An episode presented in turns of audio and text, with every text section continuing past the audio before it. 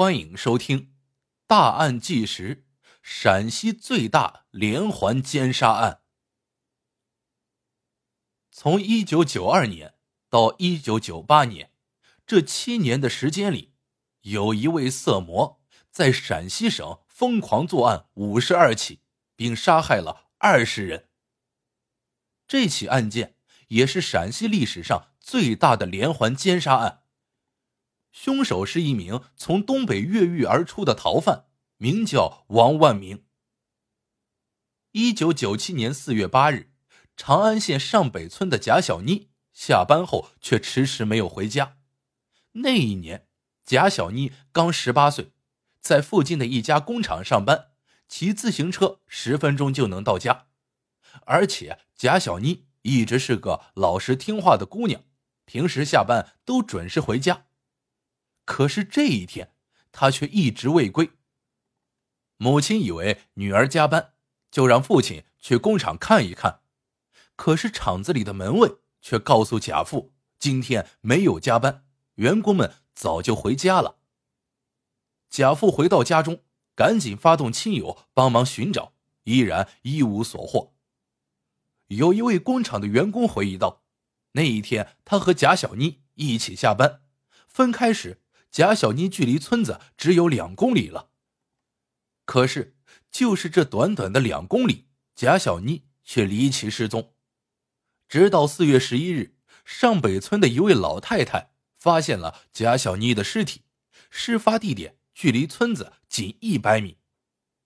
贾小妮衣衫不整，很明显受过侵犯，而且脖子上留下一道很明显的勒痕，是凶手掐死她时留下的。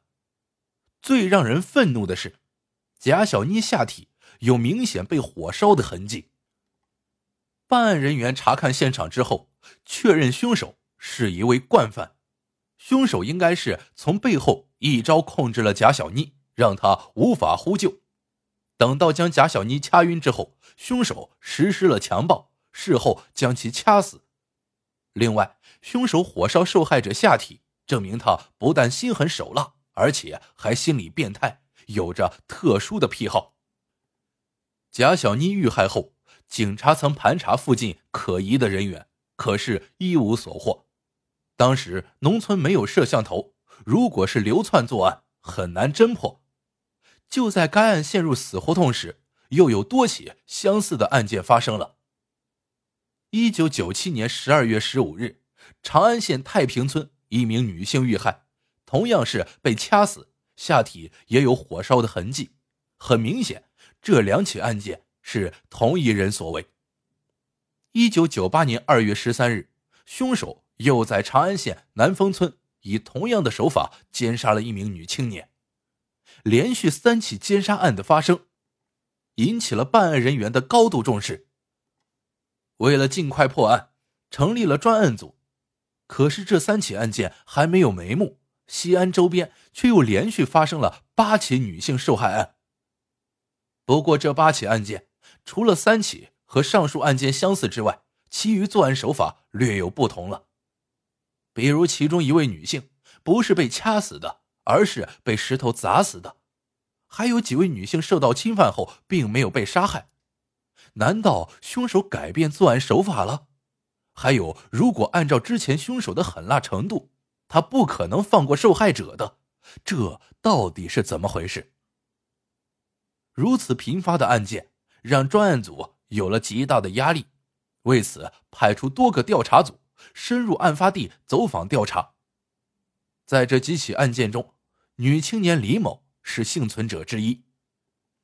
据她回忆道，她是被打晕后，凶手侵犯了她，等她醒来，看到了凶手的脸。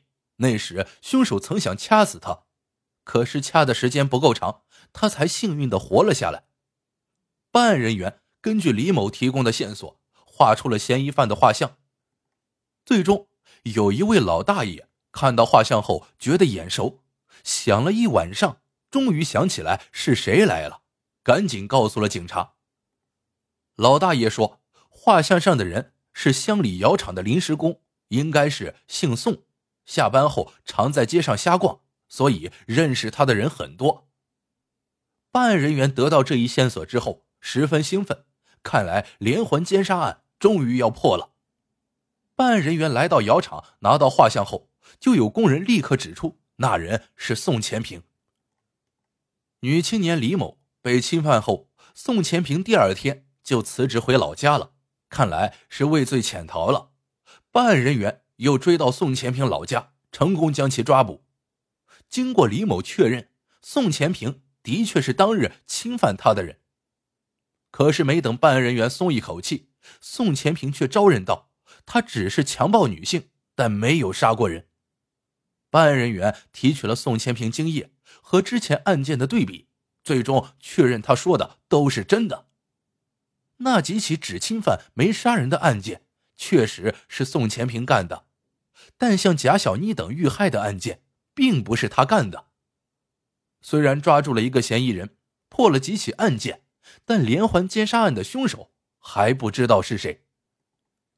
为了梳理连环奸杀案，专案组整理了近年来西安周边的相似案件。这一调查，就连办案人员都震惊了。原来，早在一九九二年六月二日。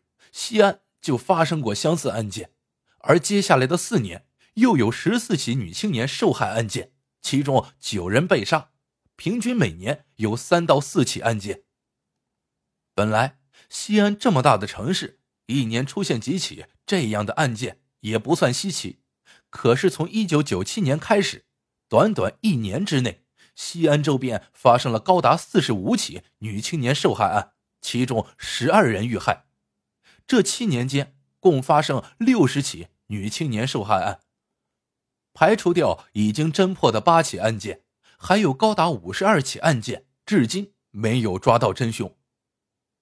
通过专家的不断分析，确认这五十二起未侦破的案件应该是同一人所为，这也是陕西历史上最大的连环奸杀案。尤其是自一九九七年以来。凶手疯狂作案三十三起，杀害十一人，几乎每个月都有人遇害。如果不尽早将其抓捕，凶手不会停止作案的。据办案人员分析，凶手作案五十二起，杀害二十人。之所以还有人幸存下来，大概有两种原因：第一，就是没有看到凶手的脸，凶手也就没下毒手；第二，就是被掐晕之后。并没有死去，幸运的活了下来。一个叫史玉茹的女青年，就是如第二种情况那样，看到了凶手的脸，但幸运的活了下来。一九九八年一月十五日，史玉茹正骑车回家，突然被人从背后袭击。可是史玉茹将近一米七的身高，还经常干重活，力气很足，凶手一时之间没能控制住史玉茹。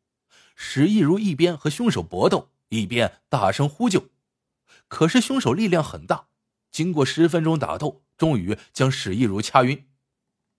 事后，凶手曾想把史亦如勒死，巨大的疼痛让史亦如苏醒过来，可是脖子被勒住，根本发不出声音。幸运的是，附近有几位男人骑车经过，说话声音很大。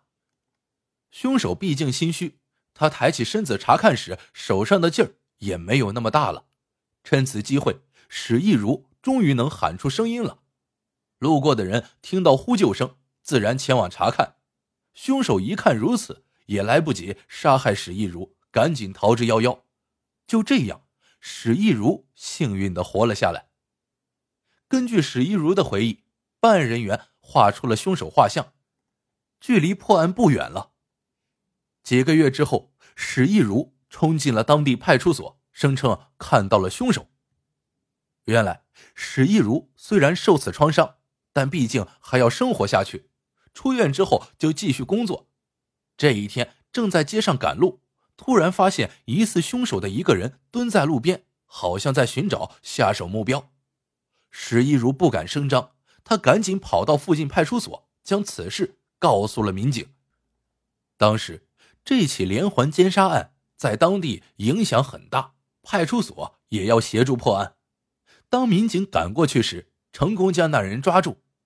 经过一番审讯，终于确认此人就是陕西连环奸杀案的真凶，名叫王万明。王万明是辽宁人，之前就因强暴女性两次入狱。一九八三年时，王万明被判处有期徒刑十九年，但在一九八六年成功越狱，逃到了西安。此后，王万明入赘西安当地的一户农家，结婚后育有一个孩子。岳父曾多次要求王万明去办结婚证，但都被他拒绝。岳父一家查出了异常，觉得王万明身上应该有案子，但在当地找个入赘女婿太难了，于是也就没有去深究他的真实身份。据王万明交代，他同房时有特殊癖好，和妻子在一起无法满足，于是，一九九二年在陕西做下了第一起奸杀案。并烧毁受害者下体。此后几年，他也做了几起案件。等到一九九七年和妻子关系破裂后，王万明开始疯狂作案。最终，王万明对那五十二起案件供认不讳，被判处了死刑。